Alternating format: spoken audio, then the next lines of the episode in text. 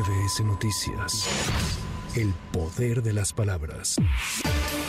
La Secretaría de Seguridad Ciudadana implementa un dispositivo de seguridad y vialidad con el objetivo de salvaguardar la integridad de los feligreses que acuden a la Basílica de Guadalupe con motivo del 492 aniversario de la aparición de la Virgen de Guadalupe en el Cerro del Tepeyac. El despliegue que inició en las primeras horas del 8 de diciembre concluirá el miércoles 13 de diciembre y se realiza en las principales vías de acceso carretero hacia la Ciudad de México y en las vialidades utilizadas como ruta para el arribo de peregrinos al recinto religioso. Además, se realizarán acciones de vigilancia y proximidad en las 16 alcaldías de la capital para las celebraciones de dichas festividades en torno al 12 de diciembre.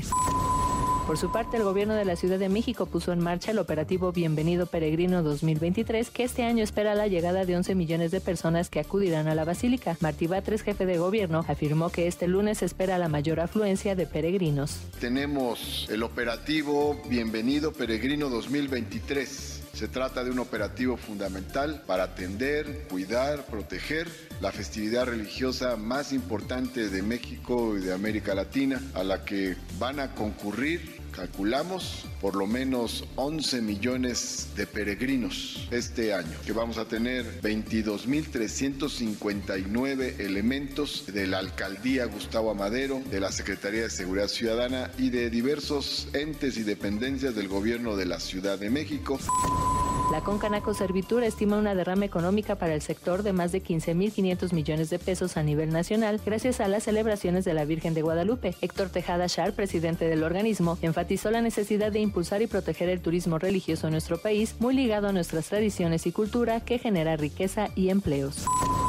A partir de este lunes estará en marcha el operativo Cero Pirotecnia en las 12 líneas de la red del metro que tiene por objetivo inhibir y evitar el uso y traslado de la pirotecnia, especialmente en las estaciones identificadas en cada temporada de Sembrina como puntos recurrentes de esta práctica. Como parte de este dispositivo que estará vigente hasta el 6 de enero de 2024, en los accesos principales de diferentes estaciones fue colocado material gráfico e informativo con exhorto a los usuarios para evitar la introducción, transportación y venta de artefactos explosivos.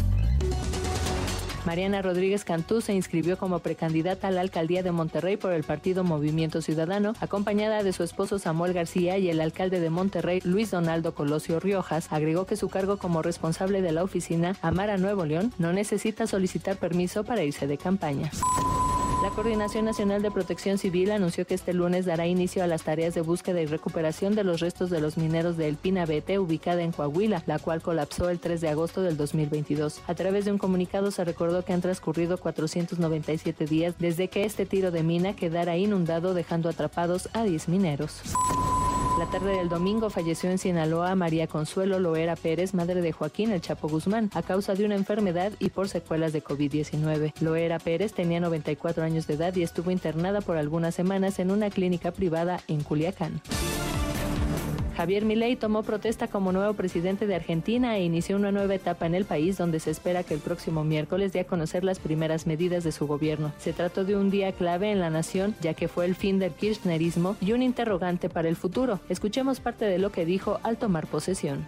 Debe quedar claro que no hay alternativa posible al ajuste. Tampoco hay lugar a la discusión entre shock y el gradualismo, porque desde el punto de vista empírico, todos los programas gradualistas terminaron mal, mientras que todos los programas de shock, salvo el de 1959, fueron exitosos. Para MBS Noticias, Erika Flores.